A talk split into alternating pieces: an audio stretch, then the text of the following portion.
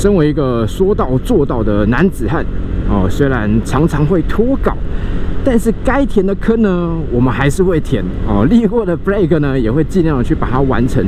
所以今天呢，我就来跟大家聊一聊机车带转这件事情哦。那因为我发现啊，我回家的这段路上有很多东西可以证明说我们目前的机车带转政策是有问题的哦。所以今天就来实际的骑一趟。首先。这个路口呢是一个 T 字路口啊，所以没有带转的问题，你就顺顺的这样转过来就可以了哦。其实这种 T 字路口平常是比较少见呐哦。那呃，台湾来讲的话，我觉得高雄的路况呢哦，其实都算是蛮直、蛮宽、蛮大的哦，所以要骑也是好骑。但当你真的很仔细，你以一个遵守法规这样的心态，小心去骑乘的时候，你会发现哦。还是有很多的问题，很多的盲点。好像这一台车，我就不知道它在干嘛，什么意思？好，来，我们先不要管它哦，我们继续往前行呢，我们就可以看到接下来的第一个哦盲点。现在呢，内侧两个车道地上都有画进行机车，所以这一段的内侧两车道是不能骑的。我们要直行呢，就是顺着车流哦，走在这一个车道上啊。现在下班时间车比较多。其实我本来想说不要在下班的时候录，但是后来想想，这个时间呢，反而可以看到一些在车多之后啊，大家会出现的奇怪反应，也是不错。好，那我们现在顺着车流呢，哦，直直的往前进。那过了这个路口之后，你会发现内侧的进行机车目前已经取消了哦，最内侧还是不行，但中间这一道是可以走。但是大部分人，如果我今天是下班的时候，我跟着车流哦，车多的情况之下，因为有时候里面也会塞满汽车嘛，我可能就是靠着这一道哦，这样子缓慢的往前行。OK，那有趣的就来了哦，好，如果我继续这样往前行，来到这里以后。我如果要继续直走，我必须要切到中间那个车道哦，因为我靠着同样的路线往前进，我会进入到这个蓝南路左转车道哦，也就是说，这边的道路设计虽然它刚刚那边是取消了那个进行机车没有错哦，可是。它是有点违反直觉的，因为前面整段路哦，从我切过来再到更之前，其实内侧是进行机车，所以你一定是靠着外面骑嘛。那如果说你要一路直行，你却必须不断的变换车道哦。我刚刚那个那边，如果我不走这个蓝蓝路的话，我要往前走，我就必须要往内切。那反而我照原本路线继续前进，我却是往左转的哦。所以这样的设计，我觉得是有一点违反基本逻辑哦。就是我们在骑车的时候，你一定会去。专心的骑，可是有时候你会进入自动导航模式哦，有时候骑行就有点晃神了，不是那么的专心。那你一定是用你的直觉、下意识去骑乘，那这样的设计其实就会影响到我们的判断了哦。然后呢，来到这边以后，这里也很有趣，这个最外侧是右转的车道哦。可是你有没有注意到，为什么大家都不往里面靠？因为再往前的这一段呢，它有分隔岛。哦，所以摩托车你要直行的话，你就是比较靠右。那你要比较靠右的情况之下，你当然不会往里面去挤，因为你往里面挤，待会你又要骑出来嘛。那可是如果你现在停在这个地方，你又会挡到后面要右转的车辆哦。所以 这个也是蛮矛盾的。如果说今天没有这个分隔岛的话，就不会有这样子的问题了。哦，不然我们来试一下，我们往前撸一点。好，我现在按照规定啊，我停在这里，不要去。妨碍到右转车辆它行驶的路线。哦，前面我们看到那边有一个拉着这个拖车的，他这个是要怎么停进待转格？其实骑这种车真的要很小心哦。就是虽然他们应该不会看我们的影片，但如果家人有人这样骑，或者你路上遇到，真的要小心一点。好，我现在直行的话，我一定要再怎么样？我一定要再靠右。那这个其实就很矛盾，就是你按照道路规划的话，它会有很多违反直觉的动作出现，哦，然后再来这样子所造成的影响就是，你每一次骑车你都很小心、很谨慎。我刚刚说了，高雄路已经算是好骑了，可是还是会有这样的问题出现。那如果说你希望哎可以避免这样的问题，那很简单，就你不要去理那些。画个线哦，你不要距离道路的规划，你以自己安全为主。但是这样很多时候一不小心呢，你又会违规了哦。像现在这个样子，为什么这边又出现这样的乱象？因为有分割岛的关系，汽车它要右转的，它又必须要切出来外侧。那一台车其实它就将近占掉了超过一半的车道，你对摩托车来讲，在骑的时候心理压力也会比较大哦。所以很多的设计，很多的规范，真的骑起来会让人觉得不太舒服哦。当然，如果你不管它的话，像刚那个右转车道，你不要理它，你停在那边也是 OK 啦哦。只是 这个就安全性上来讲，并不是很好。好，那除了。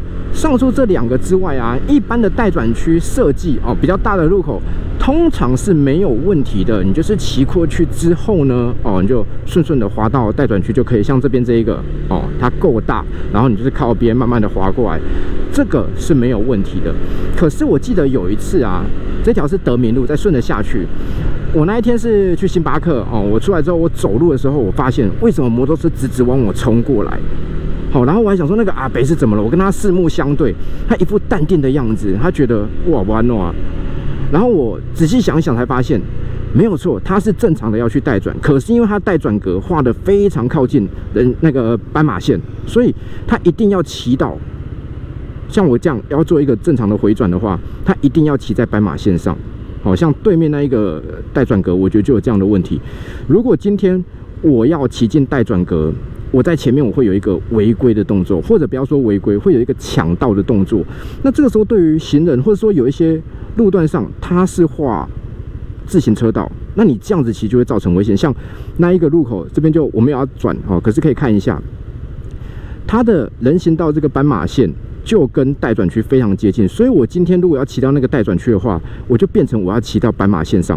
那这个时候两边路人在走，就会有危险了哈。对骑车人来说。一定也会有危险哦，这么的接近，你要怎么样去闪过它？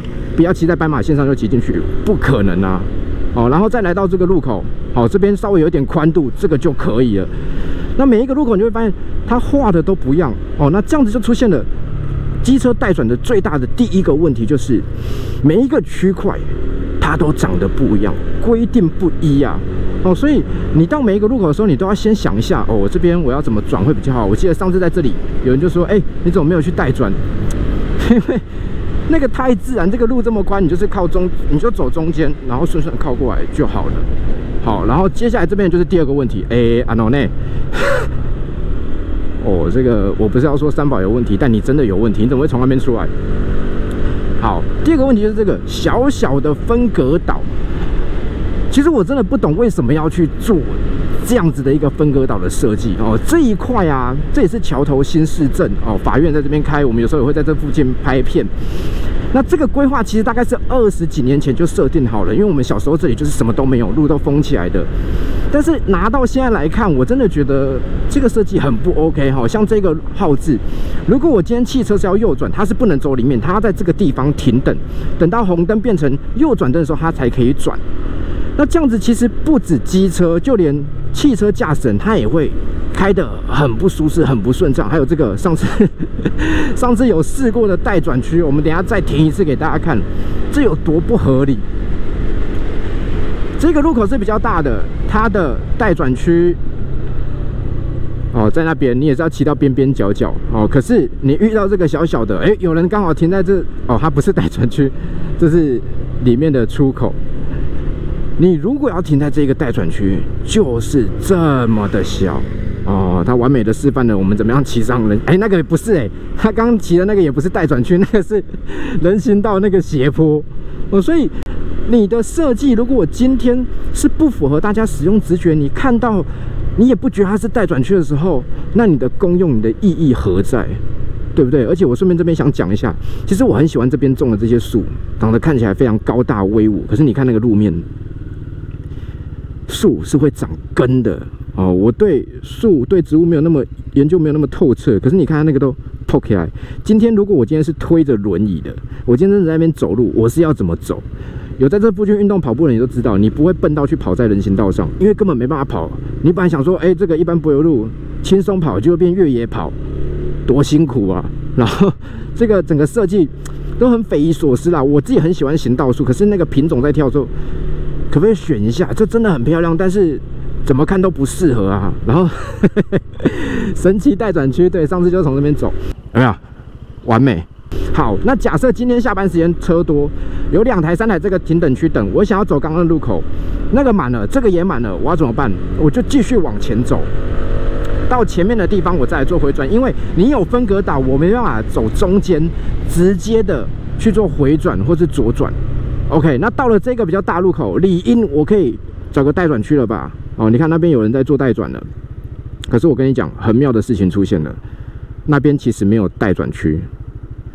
它现在这样转也是我们这个地方一个很神奇的设计哦，因为那个地方有一条小路，我们这样看着它，裁切应该看得清楚哦。它稍微做一个逆向，然后呢就会通到旁边的小路了，成功的遇上了阻碍，看有车出来刚好挡了一下。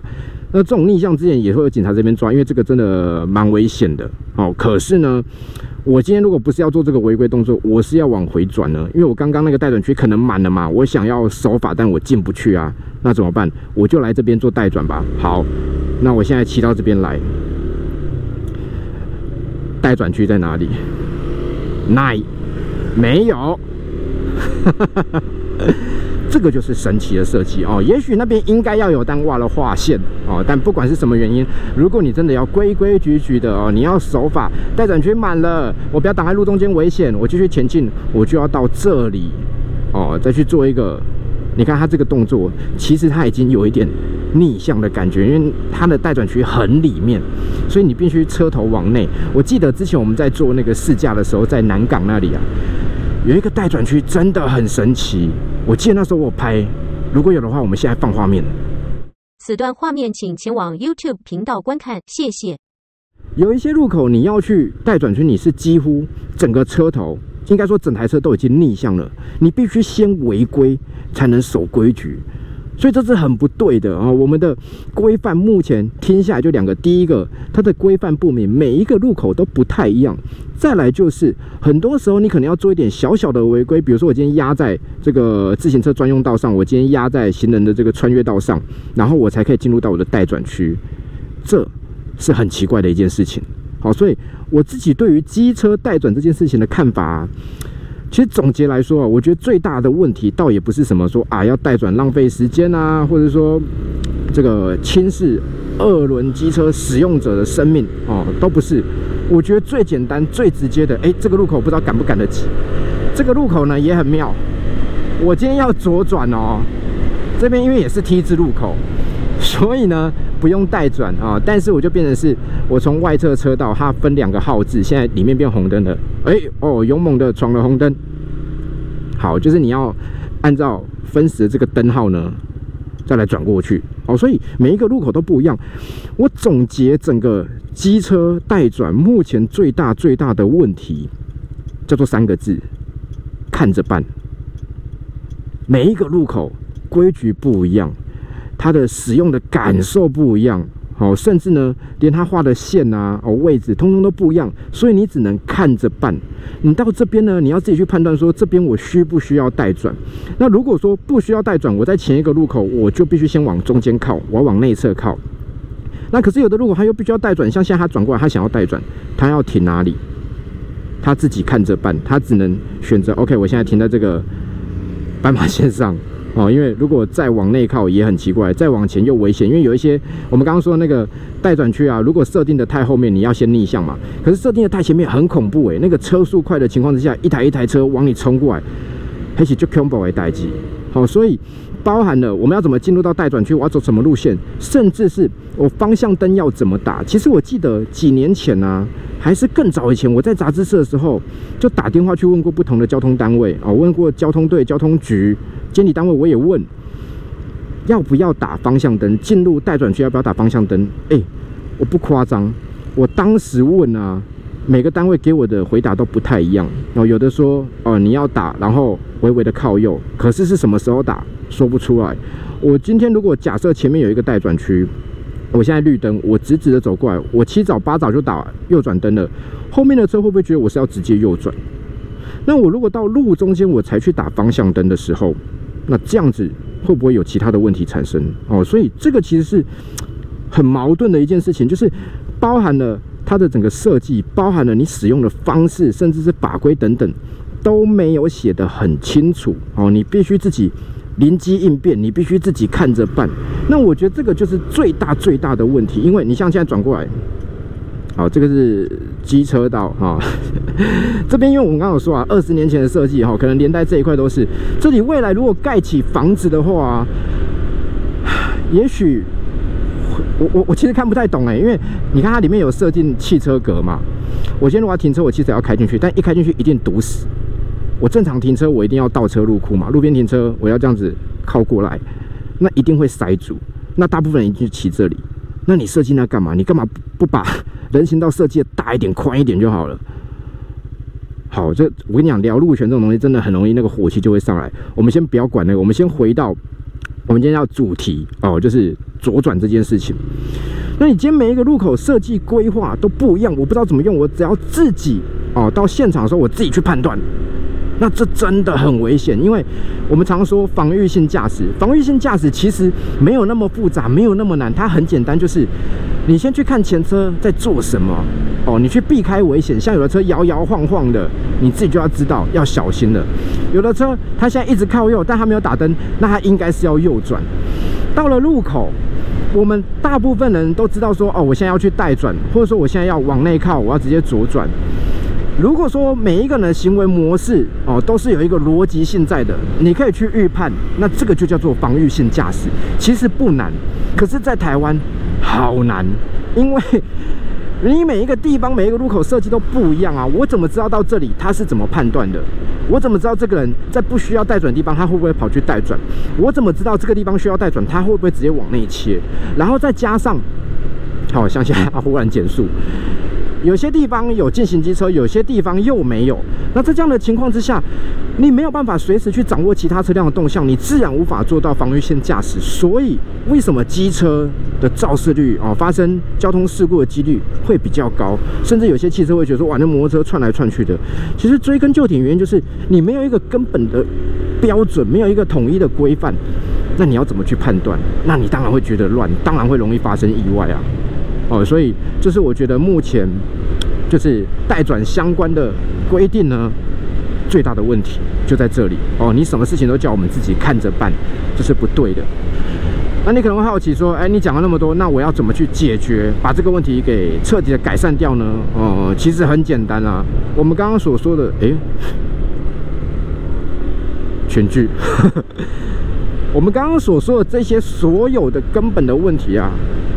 都发生在一个前提之下，就是哦，我以为是我们家货车，就是车种分流哦，因为你全部都设定在哎，汽车、机车要分开走，所以才会有那些分隔岛，所以才会有进行机车。